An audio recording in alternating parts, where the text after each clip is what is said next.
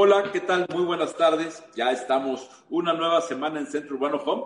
Y bueno, seguramente como todos ustedes, en medio de todas las cosas muy negativas que nos trae la pandemia, por lo menos tenemos el gusto de que hemos salido a, nuestras calles, las calles de nuestras ciudades y nos hemos encontrado con cosas que nos gustan. Hemos visto cómo de repente eh, hay una calle que se hace peatonal, vemos que hay de repente eh, que hay carriles para bicicleta, vemos también que algunos espacios que eran destinados al automóvil ahora están ocupados por mesas de restaurantes. Y la verdad es que eso es, en medio de todo, son buenas noticias porque nos hablan de avance en una agenda urbana, en una agenda social, en una agenda eh, que tiene que ver más con los habitantes que con otras cosas, y eso nos gusta seguramente a todos. Entonces, eh, me interesaba mucho platicar de eso con una experta y tengo el gusto de que esta vez esté con nosotros Perla Castañeda, que es una, sin duda, una de las gentes que más sabe de estos temas que tienen que ver con personalizaciones y bichos similares, y es una experta, es una experta. Querida Perla, ¿cómo estás?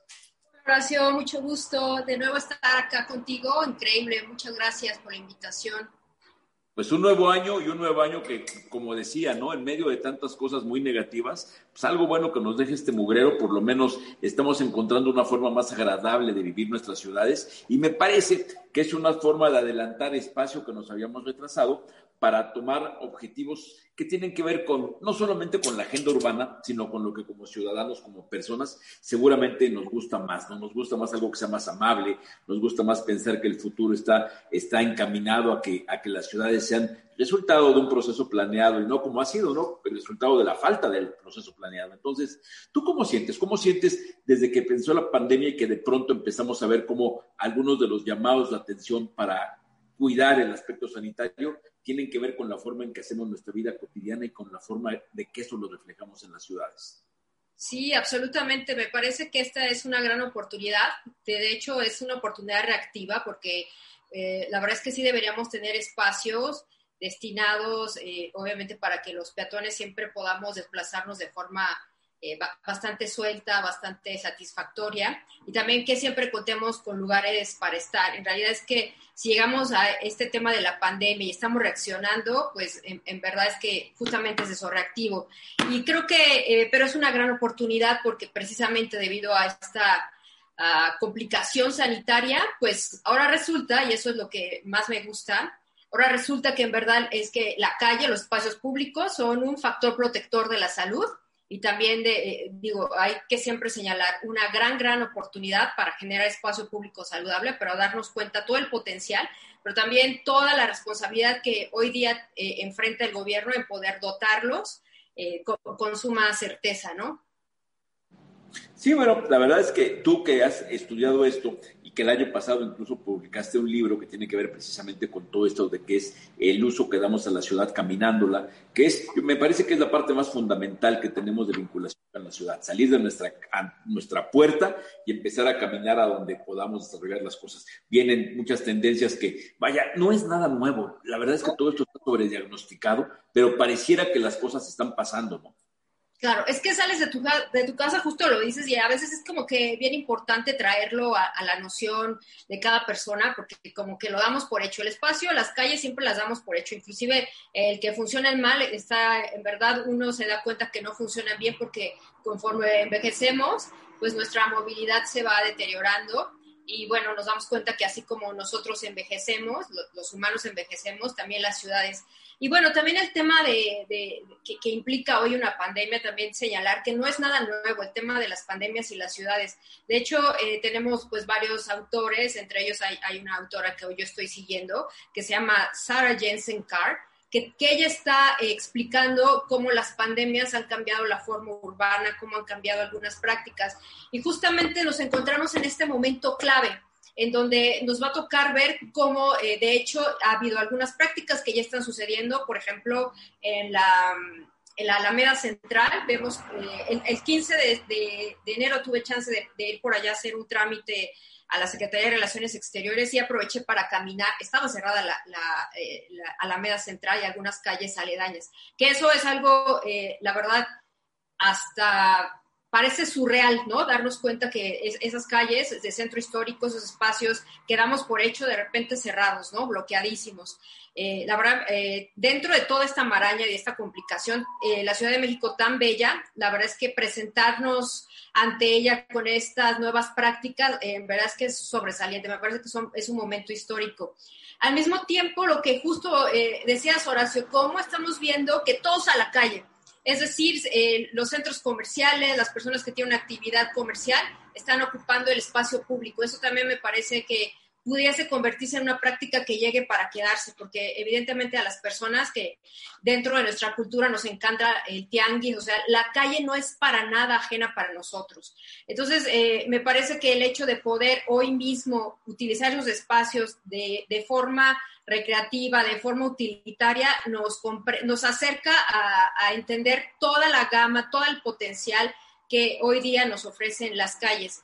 Y de hecho yo te quería este, aprovechar esta invitación porque siempre me, me, ilusiona poder compartir contigo y porque sé que eres un gran aliado peatonal, pues alguna de mi acervo, ¿no? De mi acervo fotográfico acerca de algunas cosas que he visto este, de entrada también eh, hacer unas pequeñas reflexiones, por ejemplo, eh, de cómo se ha estado ocupando el espacio público, pero también el espacio privado, específicamente, por ejemplo, los centros comerciales que hoy, eh, mañana abren sus, sus, sus, puertas con 20% de, uh, de capacidad al interior, pero, por ejemplo, creo que los constructores y creo que todos los que hacen ciudad, eh, a partir de hoy tendremos que tener como una conversión sí o sí acerca del espacio público para atender este tipo de eventualidades. Me parece que eh, se puede convertir, eh, como dirían los gringos, una onda snap-on, es decir, este, un quitapón de que viene la pandemia, hay que reaccionar, entonces todo el mundo sepa hoy cómo utilizar el espacio público. Pero algunos están limitados por el tema de sus edificaciones, por ejemplo, los centros comerciales, eh, ahora te enseñaré algunas fotos, los que no tienen plazoletas que permiten la permeabilidad peatonal, es decir, que eh, muchos, eh, por ejemplo, aquí en Gustavo Madero tenemos Plaza Encuentro Fortuna, que te da la bienvenida con una plazoleta que sí tiene un, este, un lobby para autos, ¿no? Un motor lobby, pero también hay una plazoleta donde cualquier persona se puede aproximar y de hecho sentarse, todo ese tipo de cosas que para los peatones es importante no solamente pensar en cómo caminar, sino también cómo pararnos a descansar, sombra, todo esto. Entonces creo que aquellos desarrolladores que pensaron en esa permeabilidad, en esas plazoletas, hoy se dan cuenta que eso es algo súper necesario en la ciudad.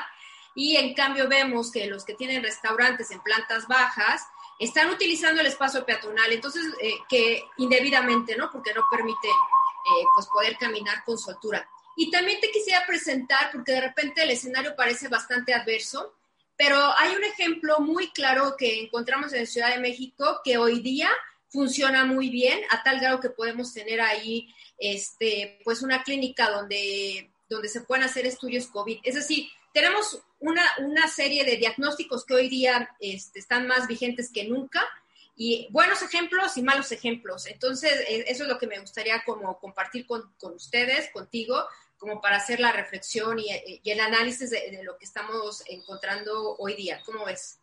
Sí, por supuesto, claro, porque como bien dices, aquí en, medio de todo lo que está pasando, como en todo en la vida, habrá cosas bien hechas y habrá cosas mal hechas, habrá planteamientos que valga la pena rescatar y buscar que se multipliquen, y otros que hay que encauzarlos, porque a fin de cuentas mucha gente está reaccionando ahorita eh, por supervivencia, ¿no? Por sobrevivencia. Entonces, Sí, claro, entonces habrá que verlo, pero por supuesto, no, lo que nos puedas compartir y, comentar será riquísimo.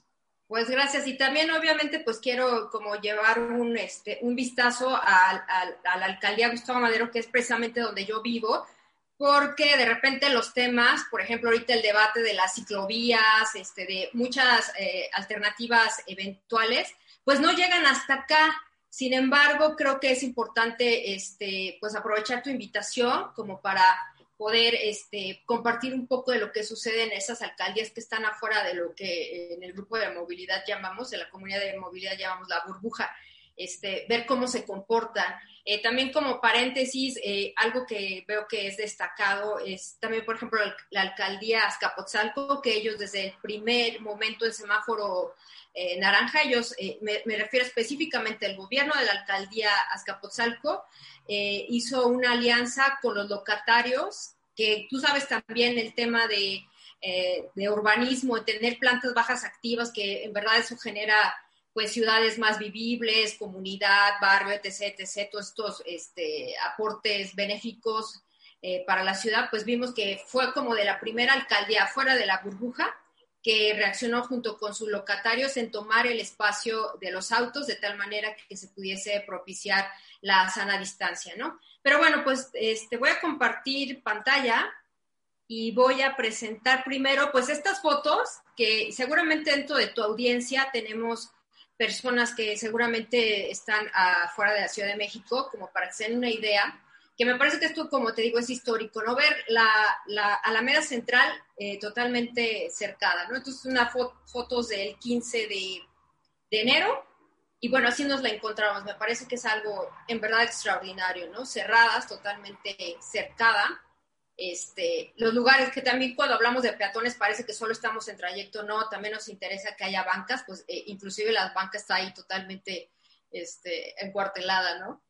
E, estos espacios donde regularmente encontramos adultos mayores jugando eh, ajedrez, pues están totalmente eh, solos, ¿no? En el 15. No sé, hoy día no he podido regresar para ver si todavía sigue cerrado el lugar. de hecho, había un espacio donde los peatones los podíamos como este, filtrar. Y bueno, esta es una foto de que, sí pude acceder ligera, eh, brevemente a, la Alameda. Y vean, bellísima la Alameda. O sea, la verdad que también es increíble verla sin, un, sin, sin, personas, ¿no? Lo que se alcanzaba a ver al fondo era personas haciendo limpieza. La verdad es que la Alameda es espectacular. También, digo, es importante destacar que eh, esta, este tipo de, de, pues, de espacios que siempre están tomados por personas, verlos así me parece que es impactante, ¿no?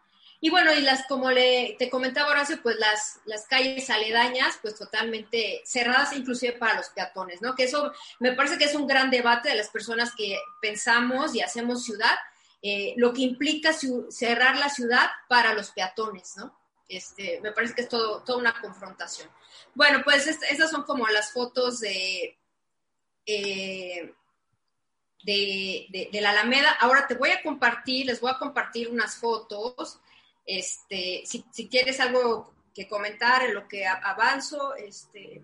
Pues mira, parte de lo que tengo que comentar es lo increíble que yo me acuerdo alguna vez que se hablaba de la Tierra sin humanos, cómo se ven los espacios sin, nosotros, ¿no? Eh, que, somos, nos creemos tan los, los eh, dueños, los reyes de la película, y resulta que, los espacios ahí están, la, la ciudad ahí está, y, y, el tema es cómo logramos lograr cómo logramos que las actividades humanas se sigan desarrollando y entendiendo de que las cosas están cambiando y lo que estamos viendo es una aceleración de esos cambios que muchos esperábamos y, muchos vemos como, como bien. Y esos cambios pues no son fáciles, ¿no? Tiene, tiene que ver con un ajuste en la cultura. En este momento que hemos visto tanta apertura de algunos vecinos para que les pasen las ciclovías que antes no querían, eh, de algunos vecinos para que de pronto ha habido menos ruido del que yo pensaba por aquello de las mesas de los restaurantes, pues es un momento, en la circunstancia también crea oportunidades, ¿no?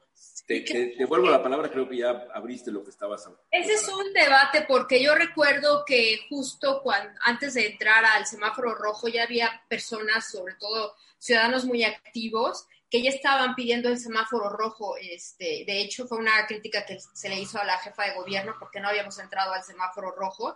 Y justo entró después esta pues, pertinencia en cuanto a reactivar los, negocios, ¿no? Eh, porque evidentemente pues ya ha sido bastante, bastantes meses que creo que sí hay que siempre considerar en la fórmula eh, urbanística el tema no solamente ver a los espacios públicos como algo ahí que no tiene cualquier otra aplicabilidad, sino que finalmente en el espacio público suceden muchísimas cosas eh, y evidentemente el hecho de la reactivación, eh, el espacio público, eh, como lo digo, es clave para, la reactivación. No sé si se ve mi pantalla, ¿sí se ve? Perfectamente, sí. Ok, bueno, pues ahora quiero presentar este caso que me parece súper relevante. Yo justamente hoy lo estudio, eh, estoy eh, en mi investigación del doctorado, que estoy trabajando pues un nuevo concepto que tiene que ver con la desigualdad social que le, he denominado la desigualdad peatonal que ya es, ese tema lo platicaremos más adelante, Horacio, pero justamente este espacio yo lo estudio y precisamente lo estudio porque eh, este espacio no alberga la desigualdad. Eh, en, otros estudios que he realizado acerca de evaluar el espacio público, en realidad es que la gran mayoría de los espacios por donde circulamos los peatones está reprobado. Son muy poquitos los espacios que nos permiten decir este espacio funciona bien. Entonces, yo quiero traer exactamente la glorieta Etiopía que se encuentra en la alcaldía eh, Benito Juárez como ejemplo, porque pareciera que de repente la ciudad no sabe qué hacer con sus espacios públicos. De hecho, justo yo estaba hoy reflexionando acerca de cómo se ha comportado el espacio público uh, en vinculación con la autoridad eh, si me permite hacer como rápidamente un pequeño, una pequeña semblanza, estábamos como en 2008, cuando eh, en ese momento el jefe de gobierno este, dice, pues vamos a hacer una obra, me parece que una de las obras más emblemáticas y en las que muchas personas eh, eh, pues tienen cierto afecto, me refiero al corredor madero que se volvió peatonal, que de hecho de repente era como víctima de su propia de su propio éxito porque las personas eh, llega un momento donde no pueden caminar. De hecho, justo fue de los primeros lugares que, cerra, que fueron cerrados precisamente para evitar la movilidad. Entonces teníamos como esta obra muy, muy emblemática de que, eh, que no solamente se, eh, tenía que ver con el corredor madero, sino veíamos cómo se empezaban a integrar espacios, que creo que eso es importante, salir de, de repente de la unidad de análisis de banqueta para ir a espacios que en verdad tiene una gran permeabilidad y una gran vocación y una gran dedicatoria hacia los peatones, que podías ver desde el Zócalo hasta Plaza de la República, que tú como este, arquitecto sabes qué importante es de repente que esos espacios que son emblemáticos, que son parte de nuestra cultura, de nuestra historia, de nuestra cotidianidad, pudiesen estar a vista de, de, vista totalmente de un eje a otro, se podía ver el zócalo y se podía ver este, Plaza de la República a través de la calle Madero. Entonces, este, esa me parece que fueron como de las primeras acciones muy claras eh, del gobierno de poder interpretar el espacio público a partir de obras. Después, eh, en la administración de, y, quiero ser como precisa acerca del, de la autoridad del espacio público, porque esta obra que, voy a presentar aquí en la Glorieta Etiopía, pues son proyectos muy relevantes que estuvieron a cargo de la, de la autora eh, del espacio público que justo este, pues fue desarticulada en, conforme empezó este gobierno, ¿no? Pero también tenemos la administración de Diana Quintanar por ahí del 2012, que yo creo que ya se empezó como a bajar un poco el calibre de la actuación del gobierno. Por ejemplo, los parques de bolsillo, que hoy mismo ya no, ya no tenemos el primer parque de bolsillo que tenemos ahí en el Zócalo. Y ahora pues tenemos como estas intervenciones que son lindas, son interesantes, como la que acaban de hacerse en el Zócalo, pero me parece más que está en un orden un tanto tímido eh, en el aspecto de poderle dar el espacio público a los peatones, eh, en que me parece más que hemos como que bajado pues la, expectativa, porque pues está muy bien, me parece que eh, pues se ve muy bonito, pero me parece que es una intervención de urbanismo táctico que en realidad creo que le sigue en deuda con la ciudad. Y que quiero, quiero precisamente presentar es, esta intervención, que es una obra que nace del gobierno, eh, que cuando pensamos en los peatones, en verdad es que podemos tener espacios que, eh, como en esta contingencia sanitaria, la verdad es que nos puede resolver cantidad de problemas. Entonces, bueno, estamos aquí en la Glorieta Etiopía, la, en la alcaldía Benito Juárez este, que fue intervenida el 2007, que quitaron un puente antipeatonal y que además ganó un premio que, que fue pues reconocida como una, eh, este, dentro del, del, manual de calles mexicanas, ¿no? De, eh, debido a, a, su integración a través de diferentes intersecciones. Entonces, miren, eh, es, es, esta obra me parece que es súper necesaria no solo la cotidianidad peatonal, sino fíjense qué bien funciona un espacio así cuando estamos en una contingencia. Entonces, a pesar de que por todo este espacio tenemos esta alerta por COVID, Este, ay, no avanza. A ver un momento, que ya tengo un problema técnico. Ay, ahí está. Bueno, pues vean que gracias a que se gana un montón de espacio público a favor de los peatones, pues tenemos muy bien definidas las franjas peatonales, nos damos cuenta los cruces a nivel, qué bien están integrados, qué bien se ha organizado el comercio ambulante, eh, el comercio informal sobre todo, porque este ya está establecido. O sea, aquí me parece que cuando pensamos en los peatones y se hacen obras, obras sin, sin ser tan tímido, eh, pues tenemos esto, ¿no? Donde podemos, podemos tener el comercio, todo puede funcionar, puede integrarse, eh, se puede seguir utilizando el espacio, se puede eh, seguir motivando la sociabilidad, ¿no?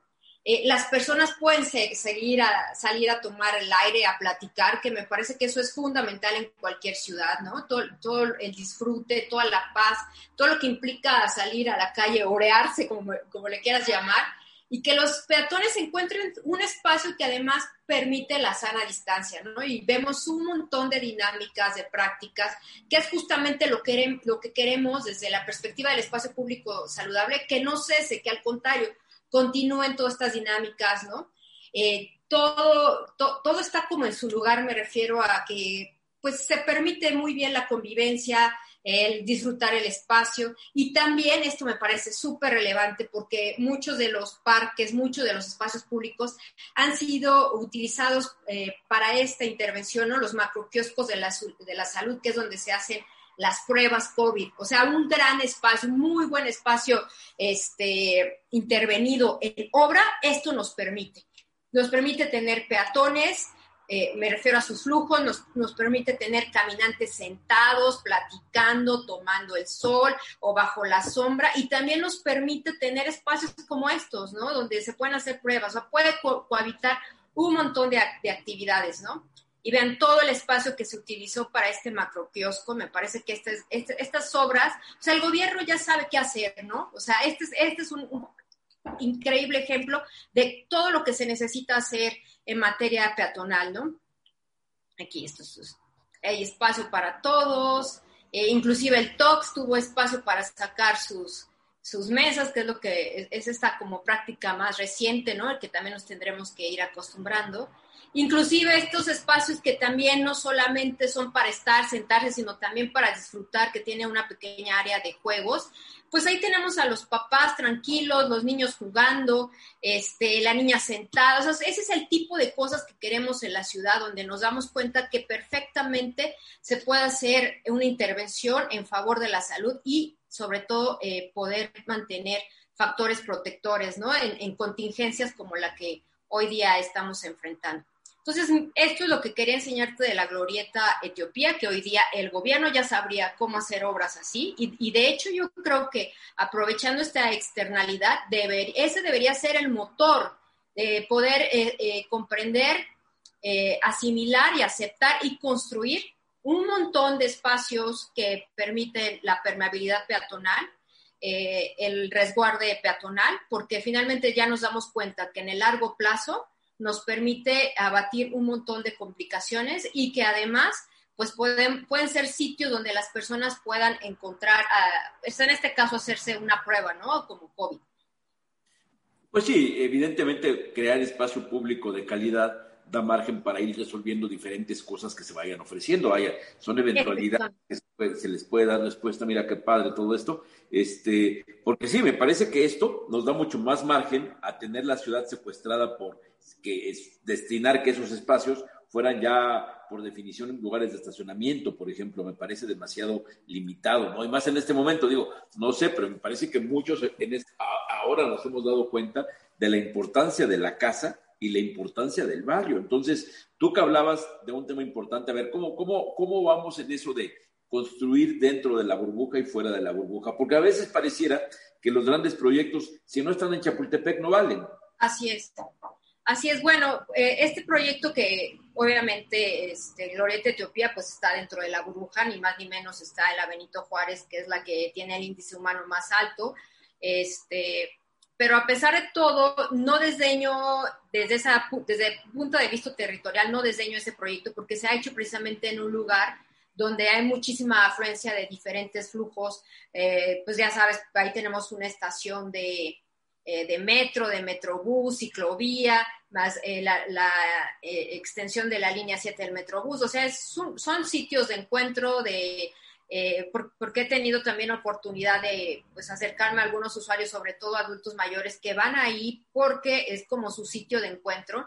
Entonces, me parece que esa glorieta es, relevante para que todas las alcaldías puedan utilizarla como referente eh, en el entendido justo de que eh, pues el mundo está cambiando. Eh, digo, suena como cliché, pero no lo es. De hecho, algunos futuristas, entre ellos, este, tenemos al, al, CEO de Microsoft, ¿cómo, cómo se llama? Que, acaba de pronosticar que vienen más pandemias respiratorias, eso es una realidad, o sea, las pandemias van a seguir ahí, como tú lo dices, sí, se debe pensar más acerca de, pues, de la vivienda, ¿no? Tú ya decías que, una que tuviesen terrazas, ¿no?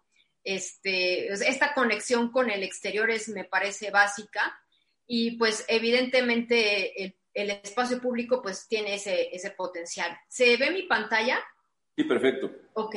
Bueno, pues estos son los lineamientos que salieron por parte del gobierno en junio eh, para poder empezar a tomar estos espacios eh, que habitualmente pues no habían sido considerados por algún tipo de restaurantes, ¿no? Este, y que hoy ya lo, ya lo vemos con, con suma claridad. En el semáforo naranja no fue tan obvio porque finalmente no estábamos en un en una complicación sanitaria de alerta, como estamos ahora todavía en semáforo rojo, que se llama reactivar sin, arriesgar. Este, y aquí ya había ciertos lineamientos que se podían ya considerar, entre ellos, pues, eh, ocupar la, la, franja de la fachada, que es donde vemos en rosa las, las mesas, pero también algo que me, me, parece que pudiese haber llegado para quedarse, que es que se hayan ocupado eh, pues los lugares de estacionamiento para la convivencia humana. Y bueno, los urbanistas, arquitectos que están como muy preocupados acerca del espacio, eh, aquí tenemos de nueva cuenta un gran ejemplo de lo que implica el espacio de un auto versus el espacio que pueda funcionar para los humanos. Esto ya lo habíamos visto también con los aforos eh, de estacionamiento, ¿no? ¿Cuánto, cuánto espacio a veces ocupan en, una torre de departamentos versus el espacio que se ocupa para el disfrute de la propia vivienda? Entonces aquí tenemos con suma nitidad, con suma este, nitidez, pues qué bien eh, se pueden aprovechar los espacios de estacionamiento eh, para poner personas en una actividad comercial, pero además, más allá de la actividad comercial, yo sí quiero como que hacer suma relevancia acerca de, pues que la, verdad es que a las personas nos encanta estar en el espacio abierto. Eso, es algo que eh, ya tenemos finalmente que aceptar, ¿no? Y que el hecho de que podamos ocupar estos espacios de estacionamiento, en verdad es que hasta da otra perspectiva de, del espacio mismo, ¿no? Entonces, bueno, estos son los lineamientos y algo que hay que ser muy claros es que hay que respetar la franja peatonal y bueno, en esta imagen se ve con suma claridad cómo sí se respeta la, o sea, se debe respetar la franja peatonal, que vemos que en estos días esto es lo que está como en, en cierta complicación, ¿no? No en todos los casos, pero sí en algunas. Bueno, estas son unas fotos. Yo tuve que hacer una situación en el Hospital Español en los días pasados y bueno, iba manejando, pero paré, o sea, también tengo que hacer la precisión porque este, a veces se entiende que vas tomando fotos eh, manejando, eso no se debe hacer. Entonces, esta es la, una calle en la colonia eh, y ahí vemos exactamente el lineamiento, cómo se vuelve realidad, ¿no? Cómo se ocupan estos lugares de estacionamiento para que los comensales puedan, eh, eh, pues, utilizarlo y los restaurantes puedan seguir activos, ¿no? Está igual, la misma calle la colonia Cuauhtémoc, igual, muy bien el espacio ahí, este es en Polanco, en Mazarik. Eh, aquí, vean, está muy clara cómo han respetado muy bien la franja peatonal. Y bueno, esto, esto hasta parece como un sketch, ¿no? Este, parece como una obra de teatro. Ahí vemos a los meseros, sacaron su mobiliario, o sea, también esas dinámicas humanas me parece que es algo extraordinario que hay que, que hay que señalar, ¿no? Seguramente tú también ya has subido tu colección de fotos, ¿no, Horacio? Sí, ya, ya, ya también, porque me parece muy, muy, muy digno de estudio esto, porque ves Polanco, ves la taquería, ves, ves todos lados y ves la lucha por sobrevivir, ¿no? Bueno, y, también este, algunas corrientes, entre ellas el placemaking, por ejemplo, este, era algo como que de repente parecía que eh, no, tenía como esa notoriedad tan clara en la ciudad. Entonces me parece que también estos son como eventos del placemaking, ¿no? Que además es una onda, como te decía, quitapón, porque a la hora de cierre esto ya no está ahí. Entonces me parece esa transformación surreal de la ciudad, me parece algo en, verdad que sí hay que registrar, ¿no? Y bueno, el, taco, el puesto de tacos, que quien no lo conoce, pues siempre, este, siempre ha ocupado la calle, ¿no? Siempre ha sido como que el dueño de la calle, el taco de, el puesto de taco, ¿no? Entonces, pero finalmente también el puesto de taco ha cambiado, ¿no? Este, pues está blindado para que la sana distancia, las personas no se acerquen. Y también pues agregan cosas, eh, como en este caso, bueno, los, las taquerías que en mi, colonia, siempre han tenido pues este lavamanos, no sé este, si en tu colonia o cuando echas el taco has visto también esto. Entonces también las taquerías, este tipo de puestos pues han tenido que implementar pues estas medidas, ¿no? Sí, claro, hay, que, cada quien hace todo el esfuerzo para hacerlo lo mejor. Así es. Es tiempo de la creatividad, es tiempo de darle la vuelta a la enfermedad, porque finalmente creo que esa es, esa es la parte que a mí me gusta como recuperar más desde la perspectiva del espacio público saludable, que no es reactivo, que nosotros no pactamos ni con el daño, ni con la enfermedad, ni con el hospital, sino hay un montón de adecuaciones y alternativas que están a, nuestra, a nuestras manos para poderla transformar y bueno, esto ya es en Gustavo Madero, este es un restaurante que está frente de mi casa en Montevideo, donde finalmente, vean, aquí no se cumple el lineamiento, pero hacen este esfuerzo para poder eh, dar un servicio. Eh, y es esta timidez, me parece, hay que hacer más investigación, pero me parece que hay una primera timidez donde no se imaginan que puedan usar el arroyo vehicular, ¿no? Sí, sí, sí, sí. De hecho, tal cual, eso me acaban de decir el fin de semana en un restaurancito que fui, que, que ellos no había, habían tomado la decisión de que no, no usar el lugar de estacionamiento porque les daba una extraña sensación. Entonces, después de la primera semana decidieron, no, es que si, si no aprovechamos nos va a ir mal. Este, lo usaron y estaban muy contentos porque después de dos días de haber abierto así, pues no solamente la gente, que tenían evidentemente más capacidad para, de, gente, sino que sentían el lugar más amable con, Exacto. este, la calle. A fin de cuentas, el otro, las otras fotos donde estaban las plantas y la gente sentada, es más amable que ese espacio ahí baldío, apartando los cajones de estacionamiento. Sí, claro, es más amable esto que la otra foto, ¿no? O sea, yo prefiero ver esto que ver, a ver, que ver la camioneta. Y tiene un impacto humano increíble, como que todo el mundo eh, eh, puede como aportar o decir algo al respecto.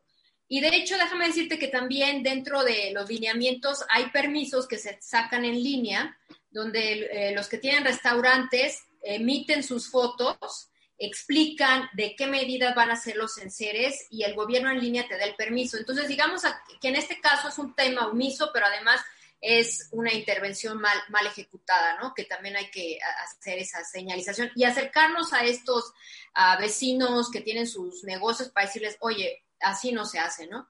Pero también tenemos el caso del centro comercial eh, Parque Lindavista de Grupo Danos, donde al no tener una plazoleta, pues tienen que recurrir al espacio que está disponible eh, y bueno, aquí sí vemos que hay un, o sea, han dado una pequeña contención al peatón, pero en realidad, este, pues me parece que aquí la intervención es más utilitaria, es decir, quiero poner mi restaurante y no está como integrado el peatón. Entonces, creo que a, los desarrolladores, tú que tienes contacto con ellos, yo creo que hay que invitarlos a que cambien sus, eh, sus pues, pues sus... Uh, proyectos arquitectónicos, este, porque lo que hoy sabemos es que este tipo de diseños ya no dan, ¿no?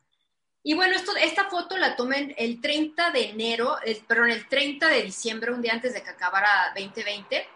Entonces, lo que nos dábamos cuenta de esta plazoleta eh, es de Encuentro Fortuna, que es de Pulso Inmobiliario, donde ellos, eh, pues, evidentemente, siguiendo la, ah, pues esta situación del gobierno, esta medida donde no podían eh, utilizarse los espacios. De hecho, estos que ves aquí abajo son para sentarse. Esta es una plazoleta que es lo que les digo, genera la permeabilidad, que no necesariamente tienes que ir al, centro comercial, pero que si vas de paso te puedes sentar por aquí. Algunos van a fumar o, se pasan a comer. Entonces, estos lugares, eh, eh, debido a, a, lo que se solicitó por parte del gobierno de semáforo rojo, pues estaban inhabilitados. Sin embargo, al fondo de la plazoleta, el propio centro comercial puso unas sillas, si se ven, hay cierta distancia. Entonces, me parece que aquí un centro comercial responde muy bien espacialmente, gracias a que tiene la plazoleta, pero además los peatones, los vecinos, los comerciantes, pues tenemos esta oportunidad de tener un lugar donde sentarnos al aire libre. Entonces, eh, ahí me parece que gana el centro comercial, ¿no? Y pierde el espacio público. Y bueno, este es un negocio de mi hermano en la colonia industrial que este, ahí tomamos eh, exactamente el espacio como indica los lineamientos y lo que nosotros logramos es dejar dos metros de, este, de franja peatonal.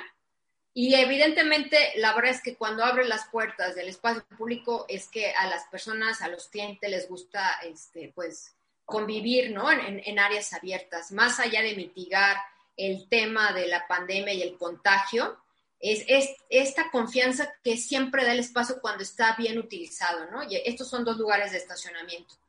Y bueno, este, aquí quiero hacer como una pausa, este, si quieres hacer un comentario y después me quiero, eh, te quiero comentar acerca de este proyecto. No, a, mí la verdad es que me parece que estamos eh, tomando formas de vida que nos gustaban, ¿no? Siempre veíamos, siempre que hablábamos de ciudades de cualquier lugar del mundo que nos gustaban, y evidentemente no hay nadie que no dijera que, nos gustara la vida de las calles, la, forma en que, en Italia de siempre se han tomado sus espacios públicos para restaurantes. Es agradable, genera vida, genera muchas cosas. En este caso, creo que también hay que destacar el potencial de las ciudades de demostrar que son flexibles que dentro de esa, dentro de esa estructura que parece tan, tan rígida, no lo son. A fin de cuentas, las ciudades deben ser capaces de responder a las actividades humanas y a los retos que tenemos. ¿no? Recuerdo tantas veces que decían que, que por qué los centros comerciales habían usurpado el espacio, la función del espacio público. Pues ahí están las condiciones que están poniendo la, la pelota a modo para que el espacio público pueda, vuelva a ser el rey y retome ese, ese, ese espacio que había ganado el centro comercial, porque en algunos momentos el centro comercial enfrenta retos que no puede enfrentar tan fácilmente, ¿no? A los centros comerciales les está costando mucho trabajo el tema de la reapertura y, y, replantear las condiciones con los inquilinos, porque a fin de cuentas estamos en una situación donde, donde hay demasiadas gentes involucradas en la apertura, en la, en la reapertura de actividades y de la ciudad, ¿no? Sí, y de hecho, hablando de centros comerciales, porque es algo que también he podido estudiar, eh, en el aspecto de que así como he presentado Glorieta Etiopía, que se comporta muy bien en una situación como esta, también eh, muchos centros comerciales eh, han quitado sus muros ciegos para hacer esta permeabilidad peatonal, esta integración con la comunidad, con el espacio. Y hay algunas que se comportan muy bien, o por lo menos en su interior van a poder responder bastante bien. Por ejemplo, el Grupo Danos tenemos vía Vallejo, que no he podido ir, pero son estos espacios que de repente eh, ya los habían hecho como bastante abiertos también como Antara, eh, donde, aunque sí están cercados, sí son como estas fortalezas en su exterior, internamente tienen este rol como de integración o por lo menos eh, ya nos vemos estas edificaciones ah, que son bastante herméticas, sino que tienen como en verdad una clara consideración de, del espacio, de, de, tal manera que genera una atmósfera que es bastante familiar para todos, ¿no? Como ver el cielo, la lluvia, este, todo este tipo de cosas que son como eh, súper necesarias para la comprensión de, humana, ¿no? Que, que, se necesita, ¿no? Que está en un centro comercial que está todo blindado, ¿no? Que, que son este, bodegas eh, con, con, con, este, con alfombras, ¿no? Y también... Eh, hay otros casos más, como los que están en, este, en Interlomas, que también han hecho un montón de parques, puentes, este, fuentes, o sea, han hecho una integración que, que tiene como una replicabilidad de ciudad. Hay una autora que se llama Inés Cornejo, que ha estado estudiando los centros comerciales, y en verdad es que también los humanos tenemos este rol, esta, este rol de que nos vean, o sea, hay, hay una interpretación donde las personas se sienten más seguras, pueden hacer un despliegue corporal más claro en un centro comercial que en la calle, por ejemplo. Y también esta, esta cosa que de repente no se trata de juzgar los centros comerciales, porque hay esta parte que es muy afectiva. O sea, algunos centros comerciales ya vemos que se llaman community centers, porque pues albergan un, un montón de actividades que tienen que ver con las colonias donde se insertan, ¿no? Entonces, me parece que el rol del centro comercial cada vez es como más claro en cuanto a, integrarse en el espacio y en la comunidad. Y también, eh, pues, este, me parece que juegan un rol determinante a la hora de poder conceder espacio a, no solo a sus clientes, sino también a las personas que van pasando. Y bueno, hablando de centros comerciales, pues cuando llegó Encuentro Fortuna hace en el 2017, Ah, tú sabes, esta, e, esta eh, figura normativa de la ley de desarrollo urbano del 2010 que dicta que a los centros comerciales o cualquier cosa que se construya arriba de los 10.000 metros cuadrados está obligada a ser una medida de integración urbana. Entonces, debido exactamente a la construcción del centro comercial Encuentro Fortuna, pues derivó un proyecto que justo pues lo estoy impulsando junto con un grupo de, vecinos que se llama Corredor Peatonal Victoria. Y precisamente lo que logramos con esa medida de integración urbana en 2017 es este diseño de cómo podemos hacer en un corredor eh, donde siempre tenemos peatones, pero que se comunica con Cetran Potrero y con la línea 7 del Metrobús, eh, cómo podemos hacer para mejorar el espacio público, cómo podemos hacer como ejemplo eh, relevante que tenemos la Glorieta Etiopía, cómo podemos traer esos proyectos a la periferia, ¿no? Entonces, este, este proyecto en su momento, 2017, eh, fue elaborado por Pulso Inmobiliario, eh, junto con nosotros, los vecinos, en esta idea de cómo transformar nuestros espacios. Eh, actualmente esta área es de 6.600 metros cuadrados y se ganaría un 40% al manera de generar casi 120.000 metros cuadrados. Y precisamente donde te enseñé el negocio de mi hermano, pues son estos dos espacios que vemos aquí abajo, no sé si se ve mi cursor ahí. Sí, perfecto.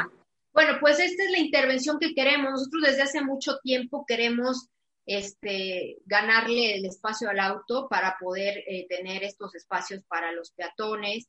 Eh, también tenemos ahí pues cinco centros de, educativos que ahora las escuelas están cerradas, pero llegará el momento en que eh, sí las escuelas vuelvan a abrir y qué mejor que podamos tener esta contención muy clara para los peatones y que en posibles em, situaciones como las epidemias, emergencias sanitarias, eh, inclusive hasta como espacios de evacuación, o sea, este espacio se pueda dar. Entonces nos quedamos dentro de de, la gestión solamente pues buscando el recurso para que eh, podamos eh, pues hacer una obra de esta naturaleza.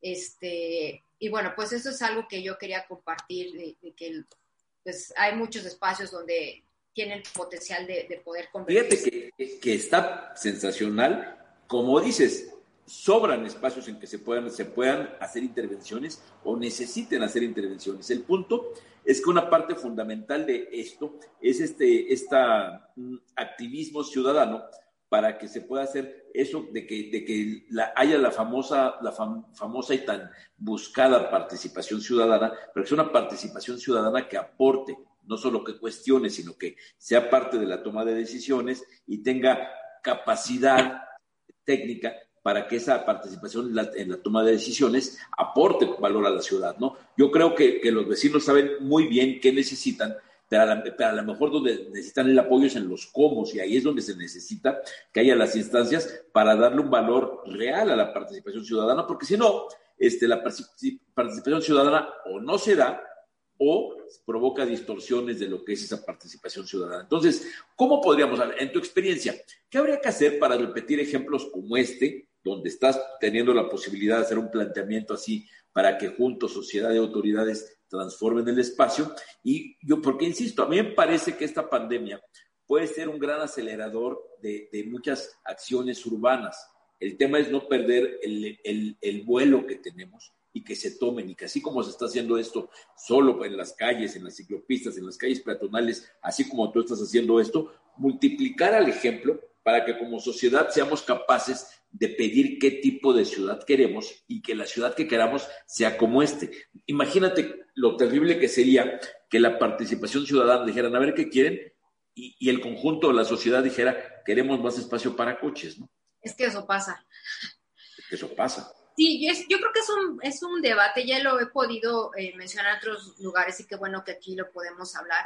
Es que creo que en general a, los ciudadanos a pie, eh, es decir, a los que de repente cuando llega un proyecto y un proyecto que es súper necesario para ciudad y que lo rechazan, es porque evidentemente es que no tenemos la educación y, educación suena como cliché, ¿no? Pero no tenemos como la preparación, no tenemos la capacitación como para pensar en, en, ciudad, o sea, eh, pensar como principio de ciudad, de que lo que yo pienso en mi calle tiene una implicación con el resto de la ciudad, eh, lo que yo planeo en el, en el, presupuesto participativo tiene una implicación más allá de mi calle, pero justo tú hablaste de lo que es participación ciudadana y me parece, eh, eso es uno de los debates que yo traigo este, en la frecuencia académica, pero también con vecinos, es que precisamente el tema de participación ciudadana es una onda bastante subordinada donde el gobierno te dice, esto es lo que hay, esto es lo que tengo, este es el recursito que hay y hazte cargo. Entonces yo más bien, siempre que estoy pensando en el espacio público saludable, la, la abogacía de la promoción de la salud, tiene que ver con proyectos bottom-up y eso quiere decir que nacen desde la ciudadanía y es una forma de conquistar al gobierno para decir, a ver, aquí hay una necesidad sentida, aquí hay un proyecto, hay aquí hay una gestión, ahora tú tienes que voltear a vernos. Esos son proyectos, esos son acciones bastante difíciles desde, desde la perspectiva de la gestión ciudadana. Yo por eso no hablo de la participación ciudadana, porque la participación ciudadana está en la ley y la verdad es que estamos subordinados. La participación ciudadana no, no nos permitiría tener un proyecto de esta naturaleza. Entonces, me parece que tenemos que prepararnos como ciudadanos, a ver qué instrumentos, quién es tu, quién es tu diputado. Y hoy mismo lo que nos encontramos es que eh, si no tenemos un gobierno o sujetos obligados que no comprenda la dinámica de tener una ciudad sustentable, saludable, que pueda abatir eh, el riesgo, pero que además sea una gran, eh, un, gran protector, un factor protector como lo como Glorieta Etiopía. Si no tenemos ese discurso, ese, ese ah, impulso, es muy difícil que un ciudadano a pie pueda decir, aquí va mi proyecto. Y, te digo eh, con mucha claridad porque este proyecto tiene, está esperando, esperando a que alguien venga y nos traiga el recurso. Y eso también nos lleva a pensar, justo yo te estaba diciendo, bueno, pues ¿dónde encontramos el recurso si no me lo quiere soltar el gobierno? Eh, cuando estaba la autoridad del espacio público, que era un gran, este, pues eh, teníamos una muy buena interlocución, ciudadanos a pie, este, pues la verdad es que te quedas sin hablar con el gobierno si, no, si es que no quiere atender este tipo de proyectos, ¿no?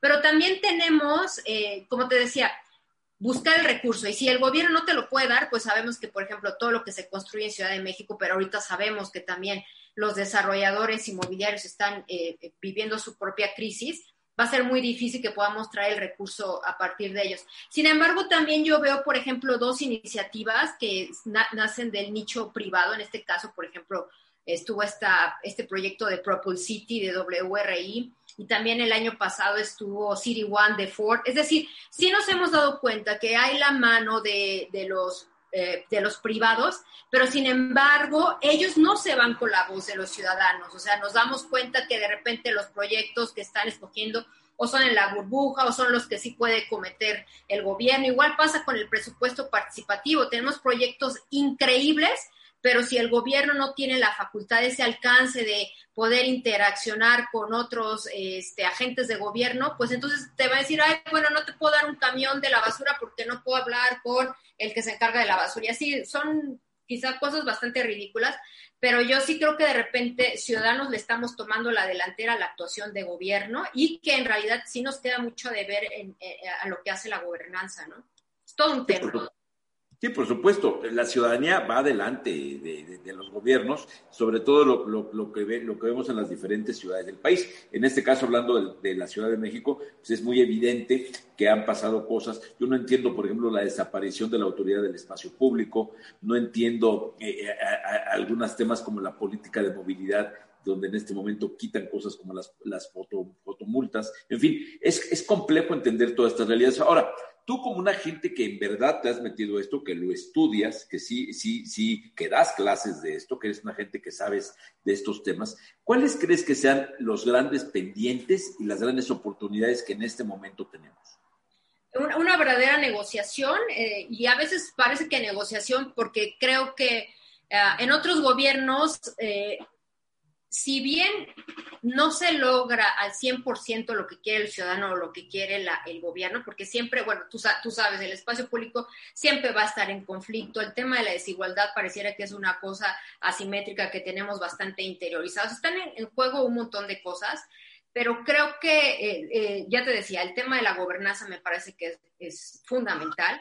O sea, que el gobierno no se siente solo con los de siempre, o inclusive también, reitero, los privados no se sienten solamente con el gobierno, porque de hecho no sé si tú seguramente lo sabes, pero por ejemplo, principios de Ecuador, que son los que necesita cumplir cada desarrollador inmobiliario, muy pocas veces se siente con la, se sienta con la comunidad, porque no, o sea, muchos no quieren entrar en, en ese conflicto. Yo a veces digo, no, no es que sea conflicto, aprendamos a negociar en el aspecto de que todas las partes sí puedan ser entendidas, escuchadas. Si bien en algún momento falla la ley, porque eso es lo que pasa todo el tiempo, nuestra ley es bastante progresista, de avanzada. Te estoy diciendo que la ley de desarrollo urbano permite que un ciudadano a pie pueda traer eh, pues un presupuesto para, para, su comunidad, que creo que ese tipo de cosas no, no, no se ven mucho. Y creo también que tiene que ver con la comunidad, o sea, me refiero, eh, en el lugar donde yo vivo, por eso me interesa el tema del territorio, pues están en juego un montón de cosas que son válidas y que a veces no son reconocidas, el tema de la identidad, el tema del territorio, el trabajo en campo, y que finalmente nosotros tenemos ese conocimiento y no queremos, eh, obviamente, tener un cargo de elección popular, es decir, solamente estamos haciendo nuestro trabajo como ciudadanos, pero en verdad es que muchas veces, muchas veces no es considerado y hoy mismo me parece que estamos en esa misma lógica donde eh, se evita el conflicto porque no se sabe negociar, por ejemplo, ¿no? Y, bueno, yo, por ejemplo, te quiero eh, como ir cerrando, este, pues en estos espacios que sí son de mi colonia, eh, por ejemplo, y, bueno, la invitación de cuando sea posible o si alguien viene por aquí al norte que me busque, porque pues aquí algo que nos sobra es la identidad y la comunidad. Entonces, esta es una foto del emblemático Parque de los Cocodrilos en la colonia Estrella. Eh, donde yo vivo es la colonia industrial, pero eh, es decir, varias de las colonias aledañas nos hacemos llamar eh, colonias hermanas. De hecho, nosotros nacimos urbanizados desde 1920 que salió el reglamento de, construcciones, fue como de los primeros que se cumplieron, ¿no? De esas edificaciones que contaban con parques, pavimentación, agua, o sea, todo ese tipo de, de valores este, bueno, pues se utilizó el Parque de los Cocodrilos para este, estas pruebas de COVID. Y aquí quiero también recalcar algo que creo que es súper importante que es, y es algo que no se ha atendido y que deberíamos también aprovechar por el tema COVID, es que estamos ocupando espacios públicos, estamos ocupando parques, pero hoy día yo no conozco, bueno, Miguel Hidalgo sí está eh, tratando, nadie sabe qué hacer con sus parques, no lo saben mantener, no saben este, el manejo de esas caninas, a pesar de que tenemos ya una población muy declarada en cuanto a, animales de compañía. Eh, la cifra en 2010 era 1.2 eh, millones de perros, casi la misma cantidad de habitantes que Gustavo Madero. Y sin embargo, son temas que han sido ignorados. Y tomo esta foto porque los vecinos, los vecinos que aquí son como muy organizados, somos muy organizados, muy, muy unidos, este, pues somos los que hemos estado limpiando parques, ¿no? Este, estos son los vecinos de la colonia Estrella. Y también pasa lo mismo con los vecinos ahora de, aquí de la colonia industrial, que en plena pandemia al alcalde se le ocurre hacer una intervención en parques que no es necesaria, que nos parece que es un dispendio, pero sigue sin entenderse, por ejemplo, cómo manejar un parque, cómo regarlo, cómo mantenerlo, o sea, todo este tipo de cosas, y sin embargo se sigue haciendo obras en ellos. Este, pues e, esto la verdad es que gracias a los vecinos que tienen perros, que son los que ahora se están dedicando a, limpiar los parques. Y me parece que, porque acá en nuestras colonias no nos han cerrado los parques, afortunadamente. Entonces me parece que esa es también una gran oportunidad que debe brindar la pandemia. Y ya por último, algo que siempre queda de, hecho a un lado y creo que es importante este, reconocer y, seguir este, enfatizando el tema de los cronistas en, la ciudad. De hecho, eh, hace poco en un tuit que comentaba con Jorge Pedro, que no sé si lo conozcas, pero también un cronista de Ciudad de México, que así como tú y yo ahorita estamos hablando que si las sillas en el espacio público, también el tema de la crónica me parece que es súper relevante en, el espacio porque están llevando una documentación eh, quizá con otros ojos que no son de arquitecto, de urbanista o de estudioso de ciudad, sino que tienen otra perspectiva para interpretar el espacio. Me parece que sería muy bueno convocarlos. Y bueno, ah, precisamente por propósito de, poder continuar con lo que es el valor que ofrece ciudad, eh, mi colonia a toda la Ciudad de México, pues nuestro cronista siempre que tiene oportunidad hace recorridos virtuales, de presencia. Eh, me, me, parece que el trabajo de los cronistas para poder calcular cómo ha sido esta pandemia, me parece que es necesario también este, convocarlos, ¿no? De cómo son esos cambios. Y bueno, así también como pues hay, mucha historia acá, este, pues en, en, GAM, en Gustavo Madero, pues este, pues hay un montón de cosas que desde ya nosotros ofrecemos a la ciudad este, no solo equipamiento educativo, este, social, y que de hecho algo que me gustaría empezar a proponer es que si vivimos en un territorio que deja tantas bonanzas para el resto de la ciudad, creo que debería ser reconocido y compensado y qué mejor que pudiese ser en, pues, en su espacio público, ¿no? Y pues eso, eso quería compartir, compartirte, compartirles oración. Pues la verdad, la verdad es que sí me parece muy importante y esto último que comentas, ¿por qué no, en lo que platico, por qué no pones las fotos de la glorieta de Etiopía? Ah, sí, seguro. Este, fíjate que a mí me parece bien importante porque lo de los cronistas, si nos ayudas a, organizar una mesa, encantados, porque me parece que parte del tema, y ahora que se habla de las políticas de vivienda y que se ha hecho mucho ruido en meses recientes por lo, que está pasando en, en, las comunidades rurales, algunas cosas muy positivas, pero otras que a fin de cuentas es muy complejo porque tiene que ver con reconocer la identidad cultural. Entonces, si reconocemos la identidad cultural de cualquier lugar, de cualquier comunidad, pero también de cualquier barrio, es importante porque a mí sí me parece como arquitecto importante que nos mencionen, por ejemplo, cuáles son los negocios que marcaron la forma en que esa colonia se empezó a desarrollar, cuáles fueron eh, este, las escuelas y por qué crearon determinadas conductas sociales. Las ciudades son esas. A mí me queda claro, siendo arquitecto, que las ciudades no son los ladrillos, las ciudades son las actividades humanas y, los espacios y las formas en que se desarrollan. Ese es el chiste. La ciudad la definimos y ahorita por eso la ciudad se está transformando, porque estamos transformando, eh, obligados si quieres, pero estamos transformando la forma en que hacemos lo que era lo cotidiano. Entonces tenemos que trabajar, tenemos que estudiar, tenemos que vivir entonces, la forma en que lo hacemos es lo que le va dando forma a la plastilina que debe ser la ciudad, ¿no? La ciudad no puede ser rígida por eso. Entonces, es que hace rato estas fotos este, no, no, no, no, no, no, no las vimos con la precisión de, vida, estábamos viendo en algún momento otra. Este, y sí quería que cuando tú hablabas de la forma en que sí se puede hacer buenas intervenciones, donde los pasos a nivel, donde eh, se haga todo, todo, pues más o menos siguiendo los cánones. Sí, peatonales muy, muy claras, ¿no? comercio. Sí, pues mira, yo creo que hay que traer un montón, o sea, traer también a la mesa actores que de repente no siempre están considerados, ¿no? Eh, cronistas, este, ah, pues los que tenemos muy claro el sentido de comunidad, este, los que hacen intervenciones, porque de repente creo que nos quedamos como que hablando siempre con lo mismo creo que este, eso no ayuda a, porque en una ocasión hablando con el propio Roberto Remes acerca de la intervención de esta glorieta, pues sí, parecía que había fallado la, pues la, poder integrar a la perspectiva de la comunidad, o sea, y eso también le pasa a los centros comerciales. Creo que es tiempo de la comunidad.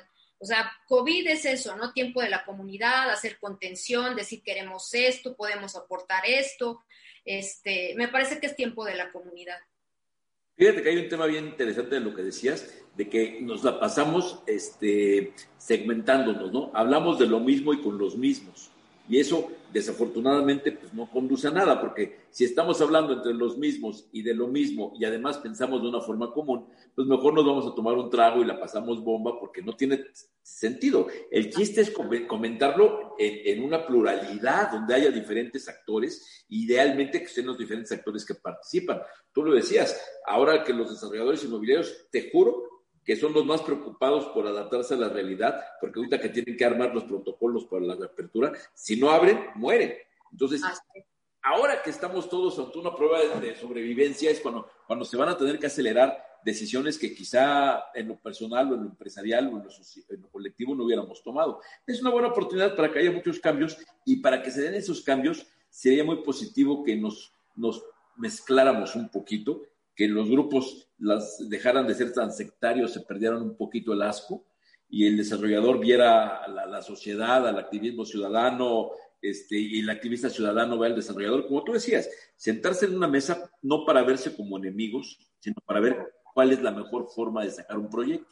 Así es, sí, o sea, que no le tengan miedo al, conflicto, porque yo lo que he, aprendido en es que uno tiene que aprender a negociar, y creo que muchos de los proyectos, y creo que eh, ahí sí tengo que ser muy enfática porque yo eh, tuve acceso a eso, por ejemplo, en Plaza, en Plaza Mariana, aquí, cuando fue la, última intervención que hizo Marcelo Ebrard en Ciudad de México, es que eh, pues se tuvo que negociar y, y, buscar mecanismos de compensación para que Plaza Mariana pudiese surgir, ¿no? Entonces creo que algunas cosas a lo mejor no se van a generar de forma uh, como como a veces se espera, como a veces inclusive la teoría o la academia dice, este, pero creo que en, tanto exista la voluntad, sobre todo de perderle miedo al conflicto para poderlo transmutar en, en, una posibilidad más grande, y creo que la pandemia nos está explicando con suma claridad hacia dónde debemos ir. Entonces, más vale que nos pongamos de acuerdo, que apuntemos a esa dirección, apelar a la gobernanza